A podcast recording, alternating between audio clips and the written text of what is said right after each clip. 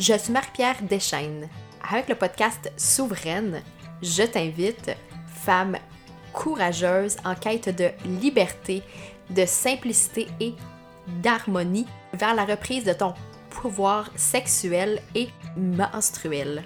Envisageons ensemble une société nourrie par les connexions humaines qui accueille la beauté de la simplicité en harmonie avec notre nature cyclée. Une société qui prend action pour respecter tous les êtres vivants et la planète. Faisons partie de la solution. Soyons des alliés au changement vers la circulation du savoir, de la richesse et de l'abondance de façon équitable et engagée. Nous sommes souveraines. Notre pouvoir n'est limité par celui d'aucun autre. Bienvenue dans notre communauté. Salut tout le monde, j'espère que vous allez bien. Je suis vraiment très heureuse qu'on se retrouve pour un nouvel épisode sur le podcast Souveraine. Cette semaine, ça va être un épisode un peu plus émotif parce que je m'ouvre sur quelque chose euh, qui est important pour moi, mais dont j'ai pas parlé beaucoup ici sur le podcast. En fait, c'est dont je parle pas beaucoup sur mes différentes plateformes. Puis avant que je débute, si jamais vous entendez des petits bruits, c'est probablement le son de la pluie sur le toit de la roulotte. Donc, on n'est pas encore euh, déménagé à, euh, au moment où j'enregistre euh, cet épisode. On déménage au début du mois d'octobre dans un petit loft qu'on loue pour cet hiver. Donc voilà.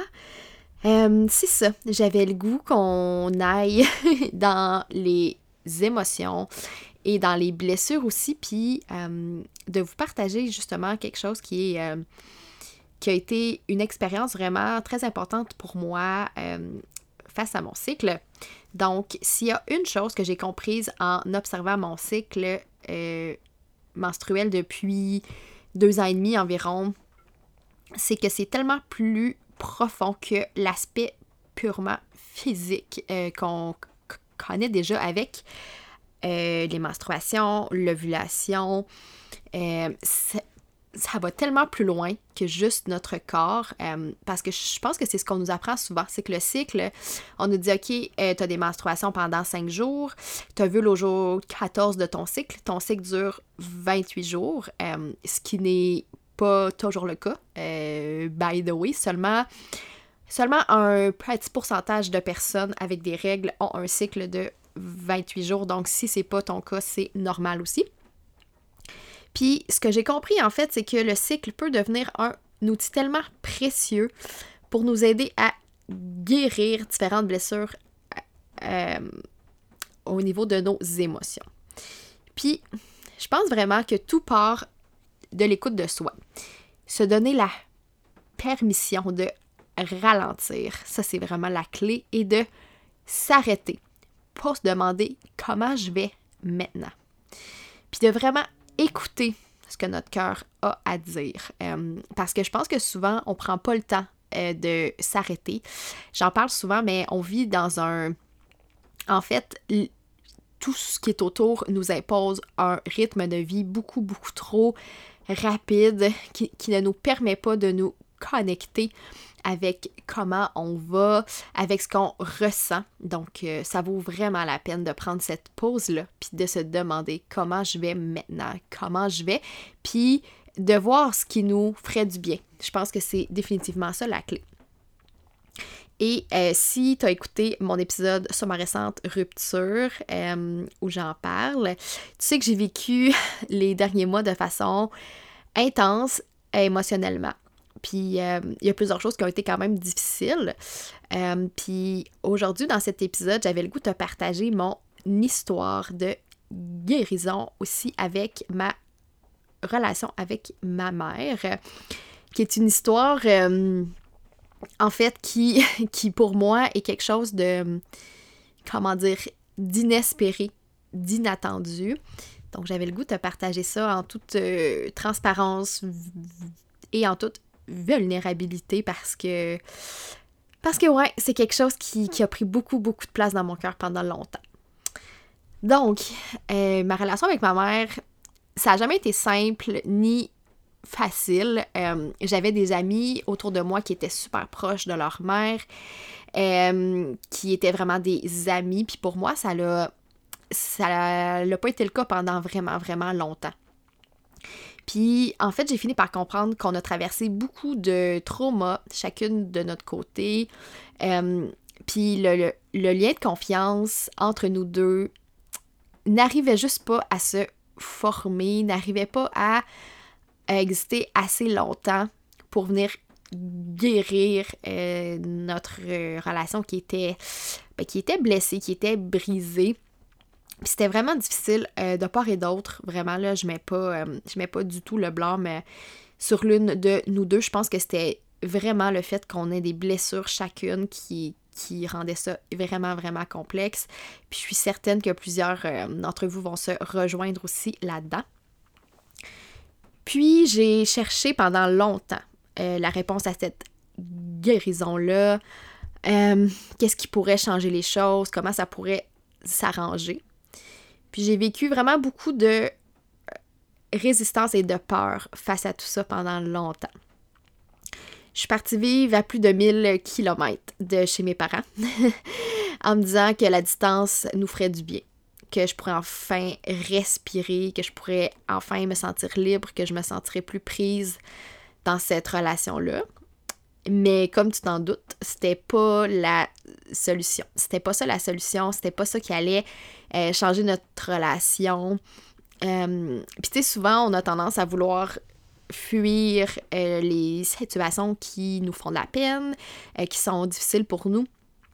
Puis je comprends parce que c'est ce que j'ai fait à ce moment-là. Mais je te confirme que ça fonctionne pas, puis que même si ma mère était à 1000 km d'où j'habitais, ben la relation était très, très, très, très présente dans ma tête et dans mon cœur. Donc les blessures étaient là, présentes aussi, puis c'était pas la distance qui avait changé ça. Et donc, on arrive au moment où ma mère euh, a reçu un diagnostic de cancer à la fin de 2020, donc à la fin de l'année passée. Diagnostic que mon père m'a annoncé via FaceTime. Donc, euh, ouais, avec la pandémie mondiale, je ne pouvais pas voir mes parents. En fait, j'ai pu voir ma mère euh, en juin, à la fin juin cette année. Ça faisait plus d'un an et demi que je ne l'avais pas vu. Puis c'est ça, mon père m'a annoncé ce diagnostic-là via FaceTime. Et j'ai pas pu prendre ma mère dans mes bras, être là pour elle pleurer avec elle, lui tenir la main, la rassurer. Euh, je me sentais comme figée sur place. J'avais aucune idée comment réagir à tout ça. J'avais jamais reçu de nouvelles comme, comme celle-là avant, puis j'avais pas de pratique. je savais pas quoi faire, je savais pas quoi dire. J'étais vraiment comme gelée, euh, comme... Euh, ouais, vraiment, je savais pas c'était quoi la bonne façon de réagir face à tout ça. C'est comme si c'était flou dans ma tête. C'est comme si le diagnostic de ma mère et, son cancer a été flou pendant longtemps parce que je l'avais pas vu. Je l'avais pas prise dans mes bras. C'est comme si c'était pas concret pour moi. Euh, ça a été difficile de, euh, de, traverser ça avec elle parce que, ben, justement, c'était comme si. C'est comme si c'était. Je sais pas. C'est comme si c'était pas réel parce que je l'avais pas vécu avec elle. Je sais que plusieurs d'entre vous, d'entre vous ont sûrement vécu des situations semblables euh, durant la pandémie, puis je, je compatis énormément avec vous parce que je sais à quel point c'est difficile, puis je sais pas si vous vous retrouvez euh, dans mon histoire, euh, si vous avez eu un proche aussi qui, qui, a eu un, diagnostic de maladie grave, puis qui, que ça a été difficile pour vous justement de de comprendre réellement ce qui se passait parce que ben, vous étiez loin euh, de cette euh, personne-là puis que vous n'avez pas le droit de la voir. Puis pour être très très euh, très très honnête, ben j'ai eu vraiment peur qu'elle parte puis sans que notre relation ait eu la chance de s'apaiser puis de fleurir. honnêtement, tu sais, j'entrais pas dans les détails de sa santé parce que ça, ça lui appartient, mais disons que il y a des moments euh, durant ses opérations, puis durant son séjour à l'hôpital où euh, ben, elle a failli y passer. Là. Euh, c'est un médecin qui nous a confirmé ça par la suite, mais tu sais, ça, je ne l'ai pas su avant plusieurs mois plus tard. puis je pense que c'est une excellente chose parce que j'aurais pas été capable de gérer ça sur le moment. Fait que. mais bref. Puis c'est ça. j'angoissais tellement fort, mais j'essayais de le cacher, bien évidemment. quand on se parlait, quand on, quand on faisait des FaceTime ensemble, parce que je voulais être forte pour elle, tu sais. Je voulais pas qu'elle s'inquiète pour moi parce qu'elle avait déjà assez dans son assiette. Puis là, je trouve ça drôle quand je dis ça parce que euh, probablement que votre mère est semblable aussi à la mienne. Puis, tu sais, comme si c'était pas son état naturel de môme de s'inquiéter pour moi. Tu sais, je pense que ma mère, euh, à la seconde où je suis née, euh, s'inquiétait pour moi, puis euh, je, pense que ça fait juste partie euh, de son état normal. Fait que, mais bref, je voulais pas rajouter de poids sur la situation qui était déjà difficile. Je voulais pas. C'est ça, je voulais pas empirer les choses, puis je voulais juste vraiment qu'elle sente que je sois là pour elle, même si j'étais loin, même si j'avais pas le droit de la voir à ce moment-là. Et là est arrivé un haha moment dans ma vie. Euh, comme tu le sais, j'en ai parlé aussi durant, euh, en fait, euh, dans d'autres épisodes. J'ai fait le Cycle Coach Training avec ma mentor Claire. Puis durant un des appels de groupe, je pense que c'était notre dernier appel de groupe pour le coaching, elle nous a guidés à travers une méditation vers notre nous ménopausée, je pense. Fait que de rencontrer cette femme euh, que nous serons euh, dans, quelques, dans quelques années, dépendamment euh, que, que certaines étaient déjà. Bref, c'est dans cette méditation-là, vraiment, que j'ai trouvé ma réponse que j'attendais depuis longtemps. C'est vraiment apparu de façon tellement claire. Et ce que mon cœur m'a dit, c'est la relation que tu as créer avec ton cycle menstruel qui guérira celle que tu as avec ta mère. Ouais, ça c'est la réponse que j'attendais depuis longtemps. c'est drôle, hein? C'est comme, c'est apparu comme une évidence. C'est apparu comme quelque chose de tellement simple. Puis j'avais cherché pendant longtemps cette, cette réponse-là, sauf que c'est comme si je n'étais pas prête à le recevoir. Puis quand Claire nous a guidés, ben le, message était super clair, puis j'étais prête à l'accueillir. Et c'est comme si quelque chose avait changé en dedans de moi, sans que je puisse l'expliquer, sans que je puisse mettre des mots là-dessus. Puis tu sais, même là, je, j'essaie de comprendre, puis je pense que vu que c'est quelque chose qui n'est pas tangible, euh, c'est pas un changement physique, c'est vraiment dur de mettre des mots, mais c'est, c'est vraiment dans le ressenti. C'est comme si c'était une sorte d'apaisement. C'est comme si la résistance et la peur étaient presque parties. Parce que je pense qu'il y en a encore, mais il y en a beaucoup, beaucoup moins. Puis ça me laissait avec beaucoup plus d'excitation de revoir ma mère après tout ce temps-là, puis de la redécouvrir avec des yeux puis un cœur nouveau, euh, de la voir sous, sous un autre jour en fait. Puis c'est sûr que c'est sûr que le fait qu'elle a vécu une maladie qu'elle a vécu cette épreuve-là, c'est sûr que ça nous a rapprochés, mais, mais sincèrement, durant cette méditation-là, -là, c'est apparu tellement clair pour moi. Puis, ma relation avec mon cycle m'a enseigné beaucoup de choses, dont la patience, qui est définitivement pas l'une de mes forces, euh, m'a enseigné la bienveillance envers moi puis envers les autres. Ça, c'est un apprentissage tellement riche l'accueil de ce qui est, de ne pas essayer de changer les choses euh, à tout prix, et le respect de notre rythme personnel de guérison. Euh, ça aussi, ça a été un très grand apprentissage, surtout euh, dans ma relation avec ma mère, parce que j'avais l'impression que je tirais toujours un peu sur la fleur pour qu'elle pousse, dans le sens où, tu sais, je comprenais pas pourquoi ma mère dans ma tête, tu faisait pas les efforts pour prendre soin de sa santé mentale puis guérir les blessures puis les traumas qu'elle avait. Euh, mais j'ai fini par comprendre que c'est pas à moi de, choisir son rythme euh, puis que je devais vraiment l'accueillir dans ce rythme-là puis qu'elle prenne tout, tout le tant qu'elle a besoin. Euh, ça, ça a été pour moi une, ouais, un apprentissage vraiment très, très grand. Puis, euh, justement, ma relation avec mon, cycle m'a connecté avec mon naissance, avec ce que j'ai de plus précieux en dedans de moi, puis ce qu'on pourra jamais m'enlever. Et ça, c'est vraiment difficile, comme je disais tantôt, de mettre des mots là-dessus parce que c'est du ressenti, mais, mais je sais que tu comprends ce que je veux dire. Je sais que tu, tu, tu le sens en dedans de toi, dans ton ventre, dans ton cœur. Tu sais exactement de quoi je parle. Puis cette relation-là, justement, avec mon cycle, m'a reconnecté avec tout ça. Euh, ce que j'avais perdu pendant tellement longtemps pour plusieurs raisons, mais qui, ouais, qui était là dans mon ventre, puis qui attendait juste que, que je lui fasse signe. Puis cette relation-là avec mon cycle, justement, m'a aussi euh, m'a appris que la beauté réside dans notre imperfection, que tout passe parce que tout est un cycle euh, et que l'amour est toujours la réponse. Ça, c'est l'éternel euh, romantique en moi, l'éternel euh, optimiste, mais je pense vraiment que l'amour euh, est la réponse à beaucoup, beaucoup, beaucoup de choses, dont ma relation avec ma mère, entre autres.